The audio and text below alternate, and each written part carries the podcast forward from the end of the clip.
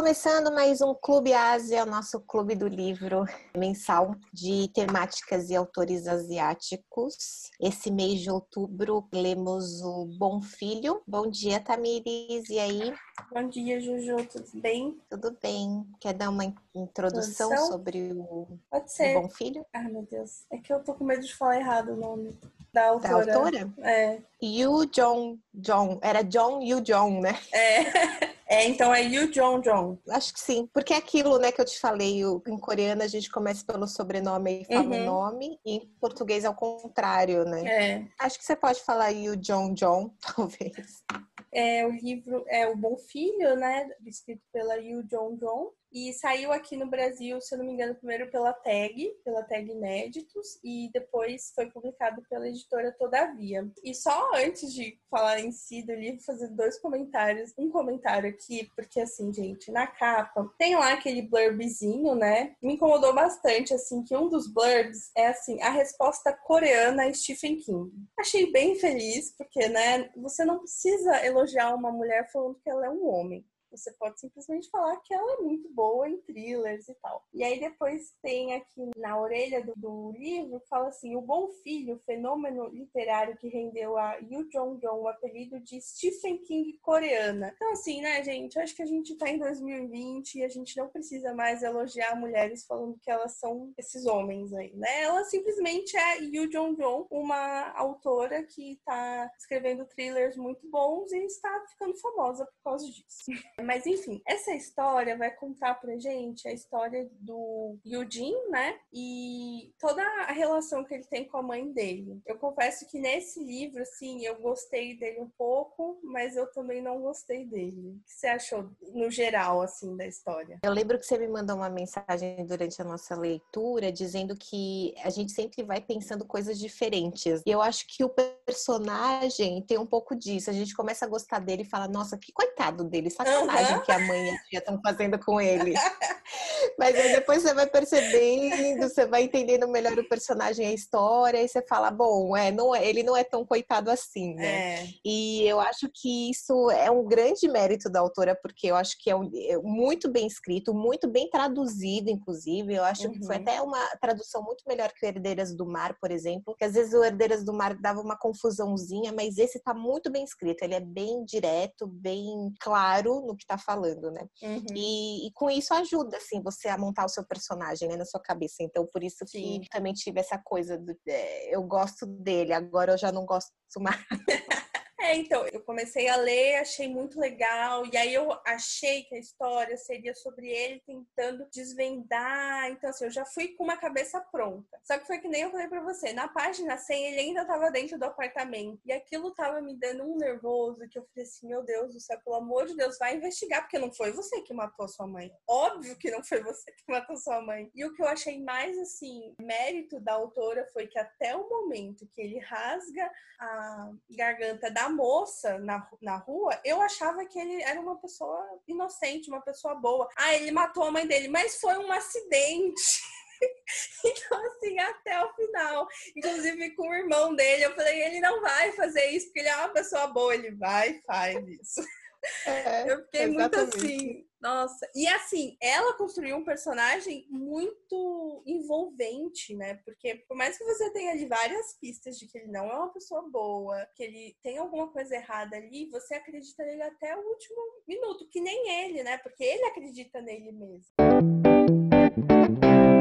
Conta sobre o Yumin, que é esse personagem que vive com a mãe e com o irmão adotivo, né? E Eu acho que ele é o Yujin, não é? Yujin, desculpa, Uhum. isso é, Yujin. Então ele vive com a mãe e com o irmão adotivo, o pai e o irmão biológico morreram afogados. E a mãe carrega todo um trauma, ela tem um diário que escreve diversas coisas que aconteceram, como foi esse processo de adoção, como que foi pós-morte do marido e do filho mais velho. Ela conta conta, né, todos os dias. E o, e o Jim acorda uma manhã, todo ensanguentado, e quando ele desce as escadas da casa, vê o corpo da mãe ali velado e ele tenta entender o que, que aconteceu. Então ele tenta lembrar das noites passadas e tal. A priori, a gente acredita que ele tem epilepsia, até porque ele uhum. acredita que ele só tem problema de epilepsia, só que ele vai descobrindo que não, né? E ele culpa muito a tia que é médica e medica ele, dá né, os medicamentos e tal, e culpa muito também a mãe por ter deixado, entre aspas, a tia ter feito esse tipo de tratamento com ele, né? uhum. né? No primeiro momento a gente fala, meu Deus, a tia e a mãe realmente são muito más, né? Porque Sim. fica drogando esse menino. Ele diz que ele se sente melhor quando ele não toma os remédios, uhum. que ele se sente mais lúcido. Então a gente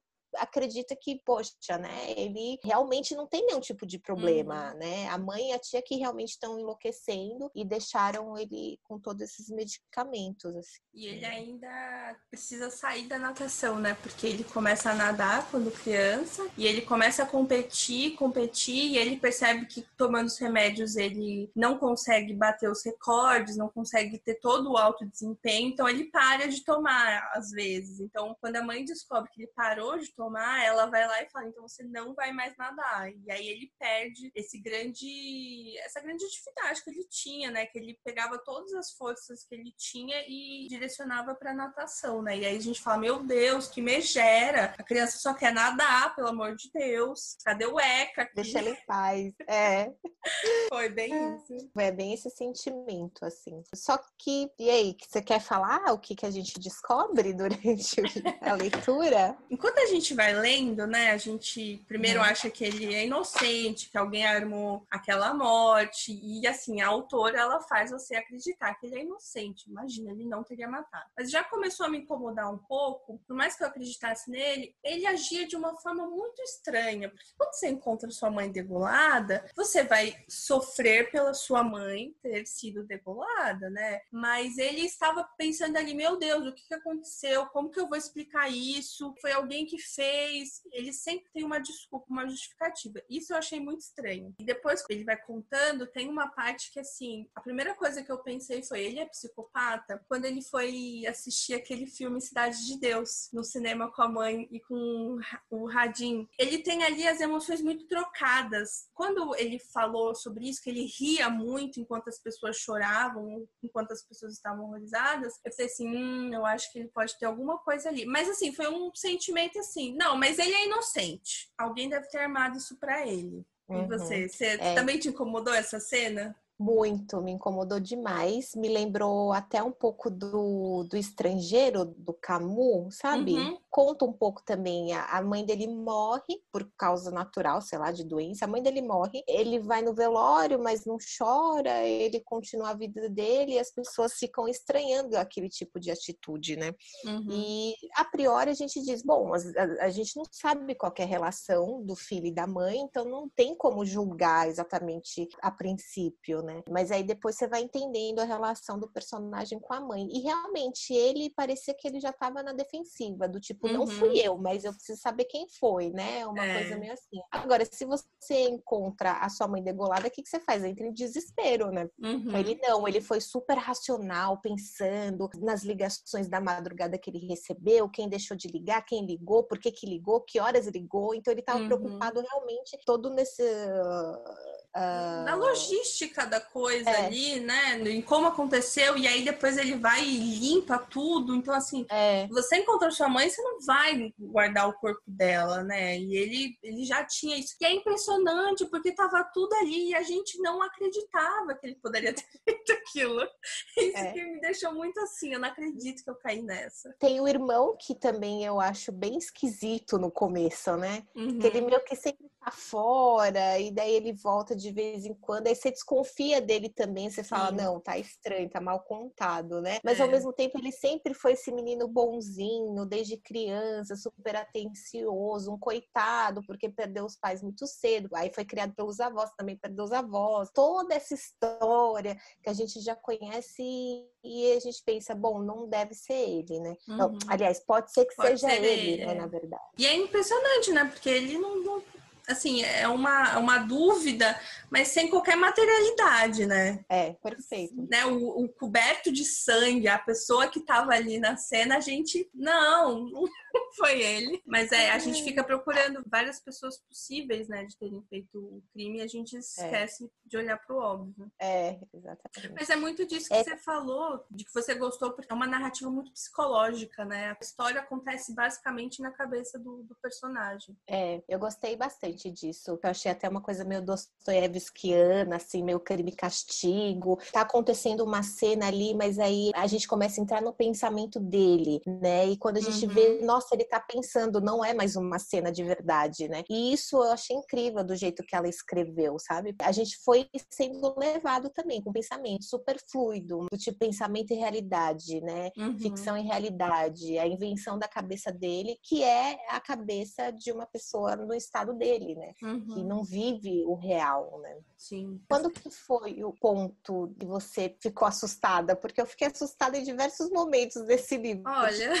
Até eu nem lia de noite, porque eu ficava com medo de dormir e ter pesadelo. Isso é uma coisa muito boa, né? A, a, a autora, ela cria todo um ambiente, assim, as ruas sempre estão vazias, tá sempre muito nublado, tem sempre uma neblina, tá sempre muito frio. Então ela cria todo um ambiente que você consegue imaginar, mesmo você não, não sabendo como seria esse distrito, né, que a gente chama. Eu achei isso muito legal, me deixou muito tensa, né? Então, assim, depois que eu passei essas 100 páginas, e aí ele começa a sair de fato do prédio para ver o que aconteceu, porque ele sabe que uma outra mulher foi encontrada morta no bairro, então ele começa a investigar. Eu fiquei muito tensa. Os momentos de maior, maior tensão foi, foi realmente quando ele estava ali confrontando a tia dele, e eu acreditei que ele não ia fazer isso, mas assim, eu fiquei muito muito frustrada assim, porque eu queria acreditar que ele não era um psicopata predador, entendeu? Então assim, quando ele fazia as coisas que eu já sabia que ele ia fazer, querendo ou não, porque estava tudo ali, eu fiquei meio triste assim, sabe? Porque foi que nem o irmão dele falou assim: o que, que você fez com a sua vida, sabe? Então me deixou, me deixava um pouco triste tudo isso que ele tinha feito. Então eu me peguei também algumas vezes de uma forma muito errada, querendo que ele fugisse. Mas ele acabou de matar a mãe e a tia, eu não posso querer que ele fuja.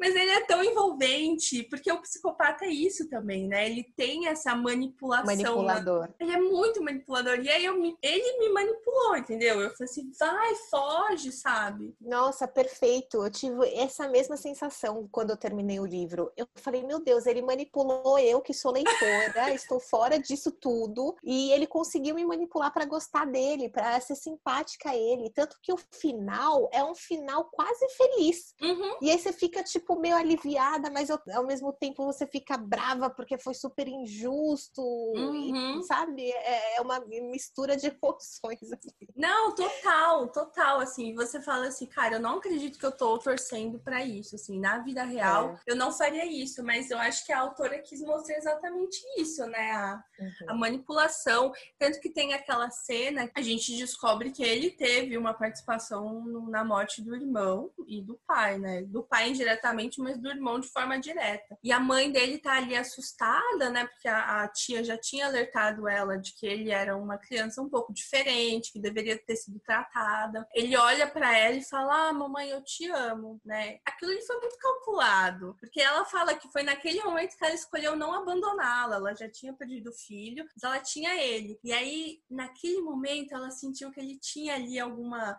humanidade, né? Então, assim, desde criança ele já estava manipulando a mãe dele, né? É, a mãe realmente fica tocada, né? Ela fala, nossa, ele é só uma criança, né? Uhum. Como se não tivesse nenhum tipo de problema. Isso foi muito interessante também, realmente. E também é uma coisa que a gente só percebe no final, né? Que ele conseguiu manipular a mãe, né? Uhum. Porque até então a gente fala, ah, é a mãe fazendo papel de mãe, entre aspas, se há que existe papel de mãe, mas sei lá, é uma coisa meio, não, é a mãe defendendo um filho, uhum. né? E, mas aí você percebe que não exatamente, era criança já manipulando, a criança psicopata já manipulando a mãe. E aí eu peguei essas características, assim, que eu até escrevi que é, o, o, psicopata tem a característica manipuladora, além de ser justiceiro, né? Ele se acha uma pessoa extremamente uhum. justa, então ele vive dizendo que, que a tia é, que era bruxa, que a tia que fazia mal, porque dava todos os remédios para ele, ele nunca se sentia bem. E essa coisa de vingança. Então ele se coloca numa posição de que ele pode se vingar dessa pessoa que está fazendo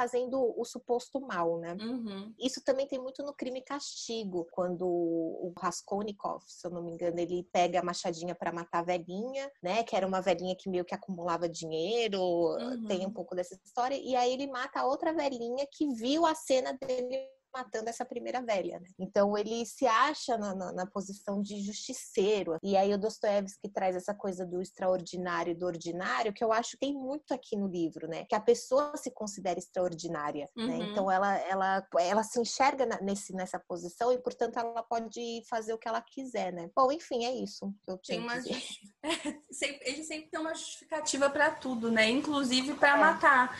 Então ele tá é. sempre ali tendo, ele te dá uma justificativa que quando você fala assim, não, tá realmente assim, foi Exato. errada a sua mãe ter escondido que você era um psicopata, a sua tia também com aquele sorriso cínico, sabendo que você não voltaria para natação, mas falando que ia falar com a sua mãe. Sempre tem uma justificativa, né? E quando tem lá a cena final que ele escolhe matar o irmão de forma indireta, mas ele matou, né? O irmão adotivo dele. Você fala assim, amado, mas não precisava fazer isso, mas na cabeça dele precisava. E aí você entende a justificativa justificativa dele. Mas, assim, o final para mim foi muito assim: ah, eu não acredito, você deveria ter se ferrado. Porque é. ele matar o irmão bonzinho dele, é. para mim foi o ápice. Porque eu achei que pelo menos o irmão dele, nem ele fala que sempre teve do lado dele, sempre foi uma pessoa que entendeu muito ele. Então eu fiquei pensando, ele poderia ter poupado o irmão, né? Mas como ele sempre tem uma justificativa para matar,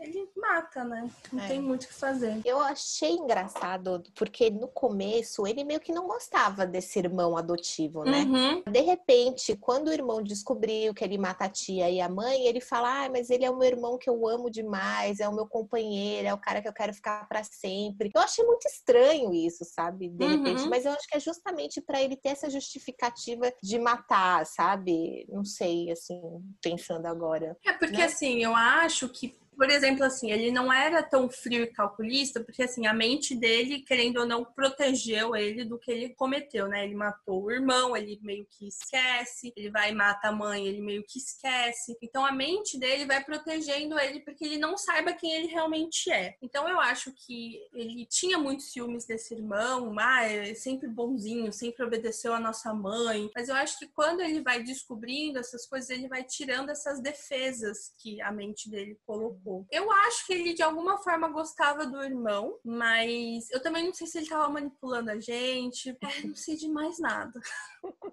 Mas no final eu senti uma coisa genuína. Mas como vem de, uma pessoa, de um personagem que manipulou a gente, eu não sei até que ponto, né? Tem até aquela cena que ele compra uma passagem pro irmão ir pro Rio de Janeiro. Uhum. Como assim você descobre que o seu irmão matou sua mãe e sua tia e você vai passar o Natal no Rio de Janeiro? Então uhum. a percepção dele das pessoas, como as pessoas vão reagir, é um reflexo de como ele reage, né? E às vezes ele lê as pessoas de forma errada também, né? Como ele uhum. lê o irmão. Ele achou que o irmão irmão ia deixar ele sair, que o irmão ia entender ele de alguma forma. E tem uma hora que ele até fala assim: só deixa eu ir embora, sabe? Me dá duas horas que eu vou embora. E ele falou: você é louco, não vou, você matou uhum. minha mãe e uhum. minha tia, sabe? Uhum. Aí esse irmão dá uma chance para ele para se entregar para a polícia, mas aí o problema é bem aí que acontece, né? Porque aí quando eles estão indo para a polícia que ele meio que mata o irmão, né? Meio é. que mata, não, ele mata, né? É, joga o carro do penhasco e sai do carro. É. Tem até uma cena que ele fala que ele olha pro carro e ele se pergunta: ah, será que ele tá acordado, tentando sair? E depois ele descobre uhum. que sim, que o irmão tentou é, lutar uhum. para sair do carro e não conseguiu. E eu achei essa cena da, do carro caindo no penhasco incrível, assim, a narrativa, uhum. sabe? Porque fala ele dentro do carro, então quando ele quebra o pescoço, quando ele consegue sair do carro, tirar as roupas para subir nadando, e como ele era um bom nadador, né, uhum. facilitou bastante ele fugir, né? É.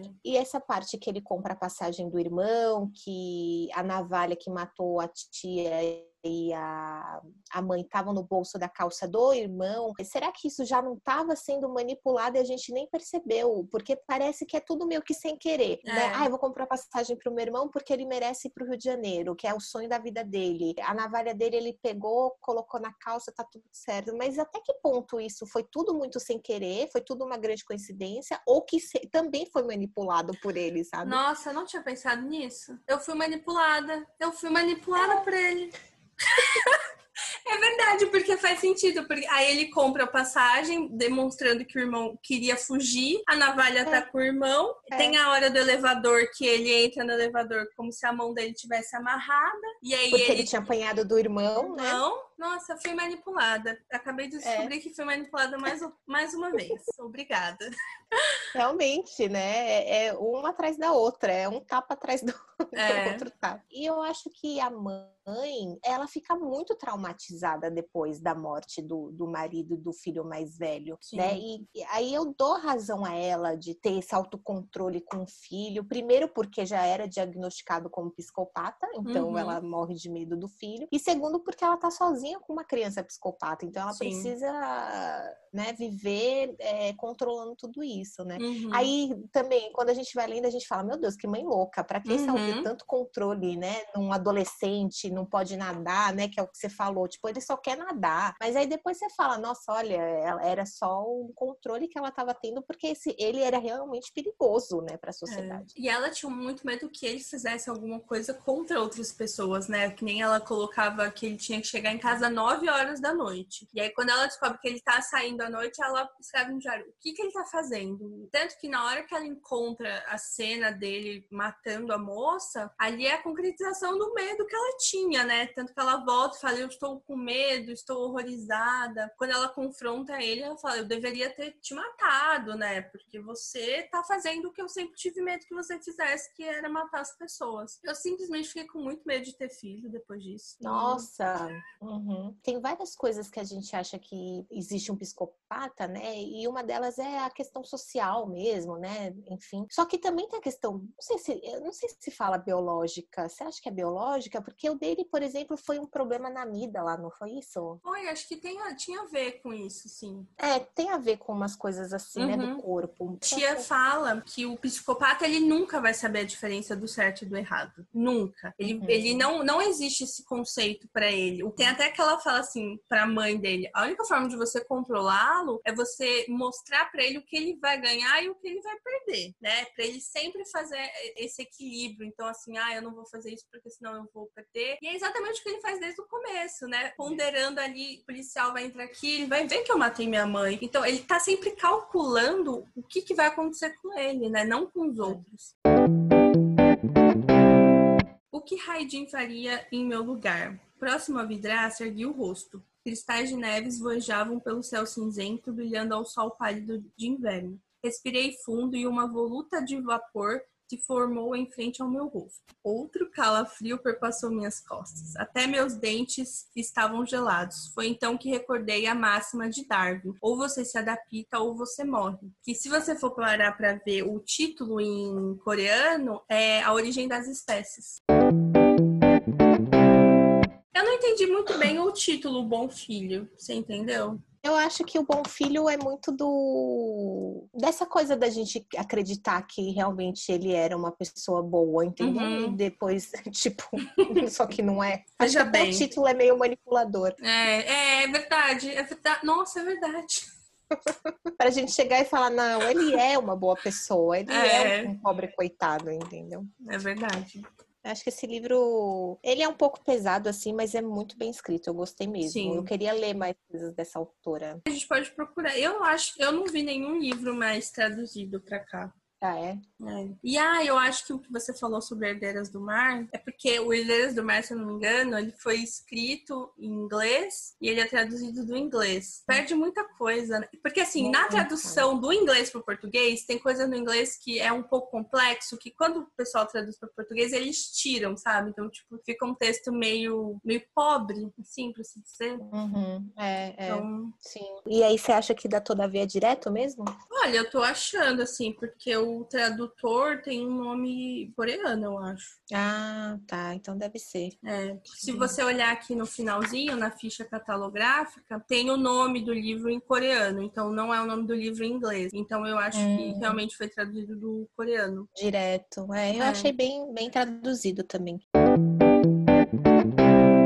quer dar o seu final aí? Eu gostei do livro, tenho algumas ressalvas, principalmente ali, talvez no, no, na metade do começo, porque eu achei que a história ia se desenrolar de uma forma e ela foi muito mais uma coisa psicológica. Não que seja ruim, mas é que eu tava esperando outra coisa. E gostei muito da tensão que a autora criou, eu achei que ela fez um trabalho muito bom manipulando a gente. Eu aqui no podcast descobri outras manipulações que eu nem tinha notado e eu acho acho isso muito legal. Acho que ela criou também um ambiente muito tenso, um ambiente de muito suspense, um ambiente nada acolhedor. Você nunca tá confortável com o ambiente, com as pessoas, com o que elas estão falando. E eu acho que isso é muito, muito legal. Não li nada do Stephen King, mas acho que a gente tem que parar com esse negócio de ficar falando que ela é parecida com o Stephen King, porque ela é uhum. é ela e a gente tem que falar que ela é ela. Eu também achei o livro incrível, achei é, um thriller mesmo, um suspense, assim. Me deu vontade de ler mais coisas dela. Também fiquei muito brava por ser manipulada e não ter percebendo isso até o final do livro.